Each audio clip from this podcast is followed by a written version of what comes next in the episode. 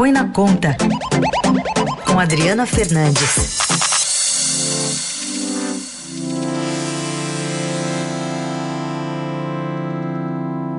Oi, Adriana, bom dia. Bom dia, Raíssen. Bom dia, Carol. Bom, você temos. Hoje nós temos um convidado aqui conosco, né? O secretário especial de Previdência e Trabalho, o Bruno Bianco. Quero que você puxe aqui essa nossa conversa que interessa a milhões de trabalhadores. Adriana. Sim, secretário ele elaborou, uh, trabalhou na elaboração das propostas de as medidas econômicas que tratam do corte de, de jornada e também eh, da redução de salários com compensação é, de um novo benefício pelo governo. É, eu pergunto ao secretário, ao, o brasileiro, o trabalhador, ele tem medo, ele tem medo que esse benefício, né, pra, seja só um primeiro passo para uma demissão. Como o senhor vê, secretário? Maravilha, bom dia a você, Adriana, bom dia a todos os ouvintes. Obrigado pela oportunidade, um prazer conversar com vocês novamente. Mas vamos lá. Na realidade, é exatamente o contrário, né? Então, muito boa a sua pergunta para que a gente possa deixar todos os trabalhadores e trabalhadoras do Brasil com a tranquilidade necessária para enfrentar esse momento, um momento peculiar nas nossas vidas. Então, o programa que foi lançado é um programa que visa justamente a manutenção do emprego com a manutenção da renda do trabalhador e da trabalhadora brasileira, justamente evitando milhões de demissões por todo o Brasil. A gente tem visto e acompanhado a situação de, das indústrias, das empresas, dos comércios, dos setores do Brasil. Temos visto a aflição dos empregados também com o medo da demissão. Então, lançamos mão de um programa que é talvez um dos maiores programas eh, já vistos no nosso país quanto à manutenção de emprego e renda. Certamente um investimento maciço e significativo por parte do governo federal na manutenção das empresas para que elas possam manter os empregos, né? Então é um acordo é, entre empregados e empregadores no sentido de se poder é, pactuar a manutenção do emprego sempre com a manutenção da renda do empregado. Então o que acontece, Adriano? O governo paga realmente o benefício, como você bem disse, para que o empregador junto com o empregado possa pactuar a redução de jornada ou mesmo a suspensão do contrato de trabalho, sem que haja maiores prejuízos para o empregado. E que fique muito claro que em todas, todas as situações a renda eh, do trabalhador se mantém, né? obviamente em alguns casos existe uma redução, mas com uma proporcional redução da jornada e sempre havendo um aumento da jornada horária, ou desculpa, do salário horário, né? Salário hora e sempre mantido também o salário mínimo do empregado. Agora, secretário, existe já, a gente já viu um questionamento até de uh, juízes do trabalho em relação à legalidade dessa medida. Uh, uh, o governo está preparado para enfrentar esses questionamentos que podem ir à justiça, inclusive de um lado e de outro? Sem dúvida, sem dúvida. Nós nos cercamos de muita segurança jurídica, que os empregados, especialmente em um momento difícil como esse, e também os empregadores, que dependem disso também para a sua para a manutenção do seu negócio, todos eles precisam de segurança jurídica. Então, nós fizemos toda uma, todo um trabalho voltado para isso, estamos absolutamente convictos, as ações judiciais podem ocorrer, mas sempre quando se pega, quando se faz algo em prol do trabalhador, a própria Constituição Federal é muito clara. Essas são normas benéficas que visam a manutenção do emprego e a manutenção da renda do trabalhador. Então, é muito difícil alguém ser contra isso.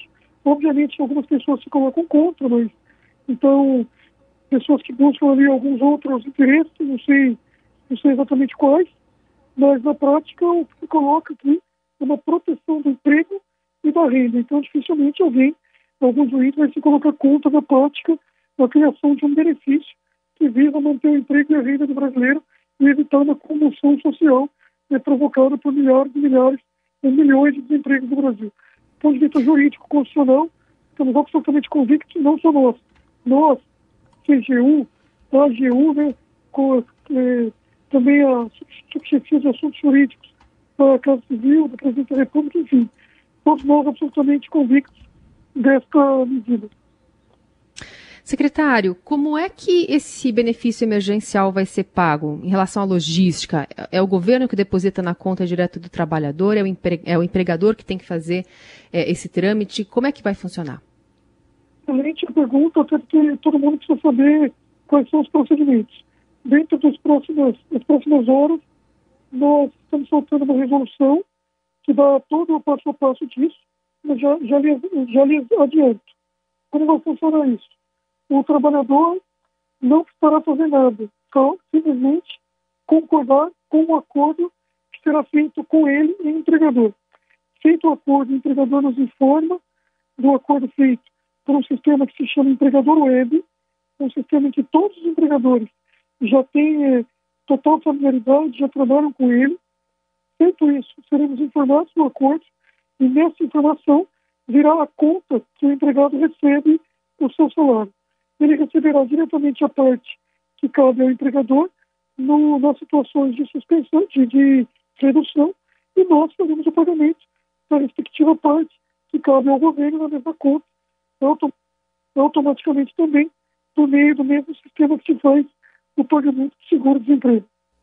Secretário, o, o, benefício, ele, o senhor fixou, o governo fixou uma faixa inicial de até três salários mínimos que é, que é uma faixa que atende é, uma população maior, mas os, os trabalhadores é, acima têm, têm receio de perderem muito o, salário, o valor do seu salário. Como, é, essa é uma preocupação. Por que, que o governo é, não fez o benefício em relação ao, é, ao salário e sim em relação ao valor do seguro-desemprego? Não, não, não, Adriana. O benefício sempre é vinculado ao seguro-desemprego, você fica correto. Mas o benefício vale para quem ganha abaixo de 3 e também para quem ganha acima de 3. A única distinção que se colocou, até buscando a maior segurança jurídica possível, veja, me linkando aqui a pergunta anterior, então optou-se por fazer uma possibilidade de acordo individual apenas nos valores abaixo ou até 3 salários mínimos. Por que isso? Justamente porque acima dos três salários mínimos já se pode haver pela Constituição Federal e pela própria consolidação das leis do trabalho, um acordo coletivo para a redução salarial. Então, o que nós fizemos? Nós só estamos colocando mais restrições, né? um requisito a mais para acordos que serão celebrados com potencial de maior redução do salário. Eu dou um exemplo aqui das aéreas, que já reduziram bastante o salário. Então, para que nós possamos, para que nós pudéssemos, melhor me colocando, colocar uma maior segurança jurídica na medida, naquelas situações acima de 30 salários mínimos, quando a redução for maior do que 25%, nós estamos colocando a necessidade do acordo coletivo da tutela sindical. Para que isso?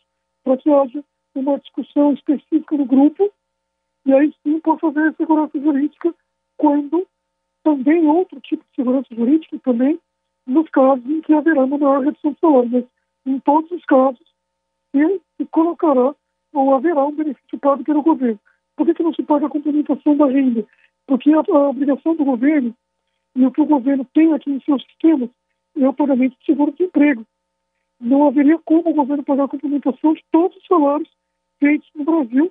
Primeiro, porque o governo não tem tutela sobre esses relacionamentos, não se cria um benefício pago pelo governo com base em salário pago pelo empregador, isso não existe. Isso é algo absolutamente impensável. Sem contar que o custo dessa medida é também impensável, já que nós não temos como marcar com o salário que a pessoa paga. O que o governo faz, e é cumprimento total do seu papel, é antecipar o benefício ao qual a pessoa poderia ter direito no eventual seguro-desemprego. E digo mais, inclusive pessoas que não teriam direito ao seguro-desemprego farão jus a esse benefício. Secretário, é, lógico que isso aí depende de adesão né, das partes, por outro lado, a gente vê uh, alguns setores, algumas empresas, até grandes empresários aí, que são conhecidos aí na mídia, demitindo funcionários. O senhor diria o que esses empresários? O senhor faria algum tipo de apelo a eles? Sem dúvida, faria. E já fiz durante toda essa semana. Todos eles estavam, é, é, estavam avisados que nós teríamos uma medida, que essa medida seria muito boa para todos, e todos, dentro do possível, mantivessem as pessoas empregadas. Né?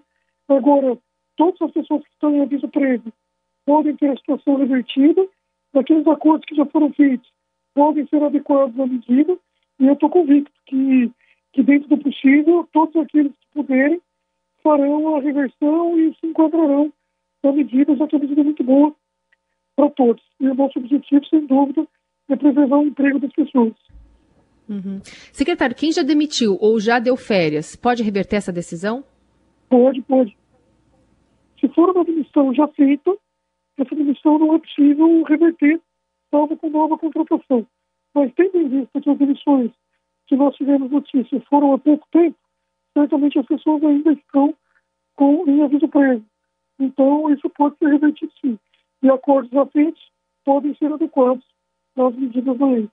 Secretário, o Brasil, o governo vai gastar 51 bilhões de reais com esse programa, com o risco é, de, ao final, a, haver, é, continuar as demissões. Como é que o senhor vê que o Brasil sai em, é, em termos de emprego, já que esse é a maior, essa é a maior, é a maior preocupação né, é, dos trabalhadores é, de perderem emprego? O Brasil já tinha, já tem um nível ele, elevado de desempregados. Veja só, eu acho que o Brasil vai gastar, eu acho que o Brasil está investindo em algo que, em conjunto com a, com a saúde, é o mais fundamental para todos os brasileiros e brasileiras. Então, estamos investindo muito no trabalhador informal, estamos investindo muito no trabalhador formal. Eu tenho plena convicção que nós estamos fazendo as melhores medidas possíveis e que o Brasil vai sair dessa crise é, muito, muito bem e vai ter, vai ter proporcionado uma retomada muito rápida. O Brasil, em paralelo com outros países do mundo, foi um que reagiu mais rapidamente com medidas trabalhistas e medidas de proteção do emprego. Então, são mais de 50 milhões de pessoas protegidas com a medida do informal e mais de 25 milhões de pessoas protegidas com a medida de proteção do emprego. Isso certamente vai evitar que nós tenhamos maior, maior desemprego e proporcionar ao Brasil emprego, renda aos trabalhadores, proporcionar manutenção das empresas, o que é muito bom para a economia e vai nos permitir uma retomada mais rápida tão logo superemos essa crise. Secretário, outra dúvida, que tão, agora começaram a chegar diversas dúvidas de ouvintes, eu vou repassar essa aqui, que é da Cláudia, aqui de São Paulo. Ao receber o auxílio emergencial, o trabalhador continua tendo direito ao seguro-desemprego quando for demitido? Continua sim, não tem nenhuma não tem nenhuma alteração. O pagamento desse benefício é feito muito parecido com o pagamento feito pelo seguro-desemprego, mas ele não tem devolução. São dois benefícios que se complementam, que se somam, e o empregado, o empregado que recebeu esse não terá nenhum prejuízo no futuro com relação ao seu seguro-desemprego. Eu vou repetir aqui uma outra pergunta também, essa do João Carlos de Campinas, acordos coletivos. Ele explica uma mensagem longa aqui que leu que alguns acordos devem ser coletivos e outros individuais. Como é que isso vai ser negociado? Como isso deve ser também é, firmada, né? Essa, esse, firmado esse acordo entre ambas as partes? Maravilha. Como funciona isso? O empregador, até três salários mínimos, vai notificar o empregado do interesse de fazer acordo o empregado vai poder aderir ou não. Nos casos acima de três salários mínimos, até o valor de dois tetos do INSS, aproximadamente 12 mil reais, os empregados estarão sujeitos a um acordo coletivo em negociações acima de 25% de redução salarial. Até 25% sempre também pode se valer do acordo individual, feito livremente entre empregado e empregadores. Esse empregador vai nos avisar, nós faremos, em todos os casos, seja de acordo individual, seja de acordo coletivo, o pagamento do benefício emergencial. Secretário, é, o senhor é, podia explicar um pouco também como vai funcionar é, a questão do banco de horas, é, a antecipação de, de férias, que o governo também enviou ao Congresso uma medida provisória com mudanças, flexibilizando as regras. Perfeito.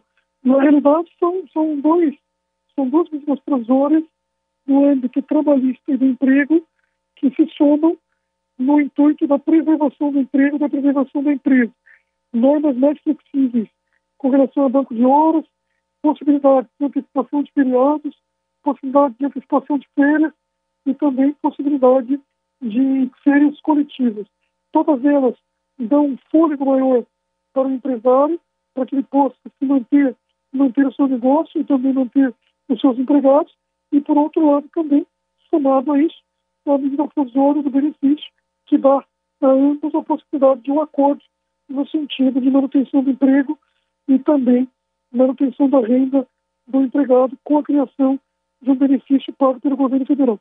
Medidas que somam e fazem com que a gente possa ganhar aí, no mínimo, de seis a sete semanas com a NP 927 e aqui de seis a seis meses, mais ou menos, com essa nova medida provisória, já que os benefícios podem ser usados por até três meses e ele gera uma estabilidade por mais três meses.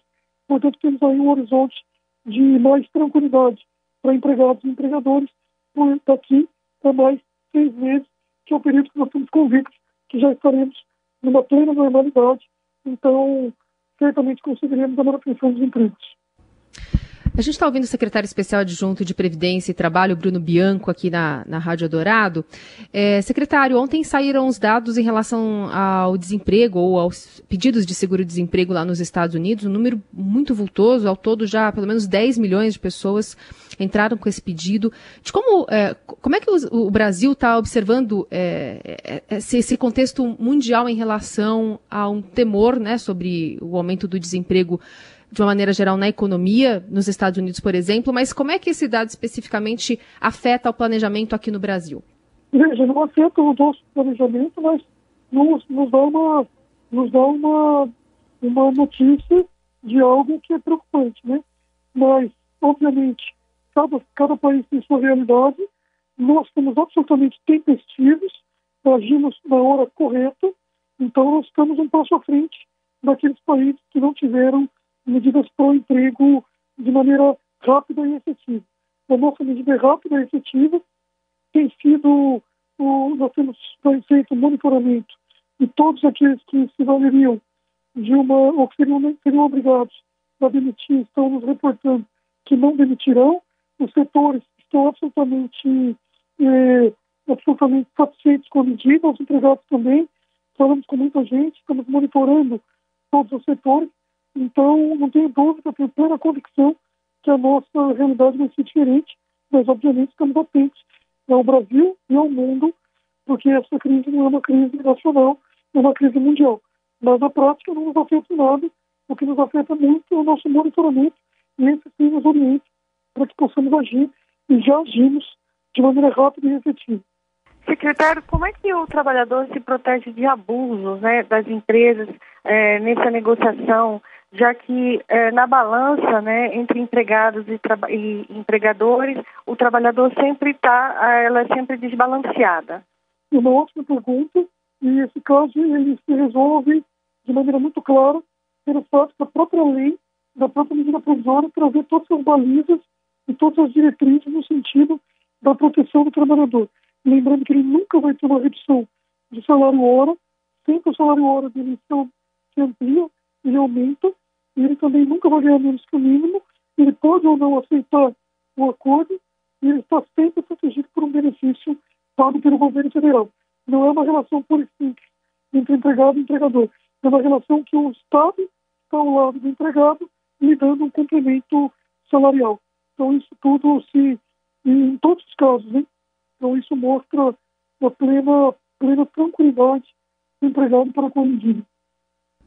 Secretário, para a gente encerrar, o senhor mencionou no começo da entrevista sobre essa plataforma empregador web, né, que vai sair agora alguns, alguns passos a passos aí para as pessoas entenderem um pouquinho melhor como o trabalhador não, não vai precisar fazer nada. Então, com a divulgação dessa resolução, algumas explicações vão estar mais detalhadas e o empregador web é a plataforma de acesso a, ao recebimento, né? Como é que esse, esse benefício emergencial vai ser pago.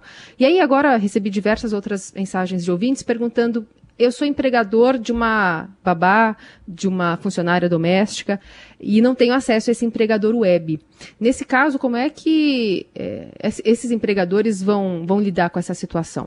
Maravilha. Tudo isso vai ser esmiuçado da nossa portaria, que sai em breve, e certamente os empregadores é, de empregados domésticos serão muito informados. O sistema é bastante simples, é, mera informação, que nós recepcionaremos e faremos o pagamento.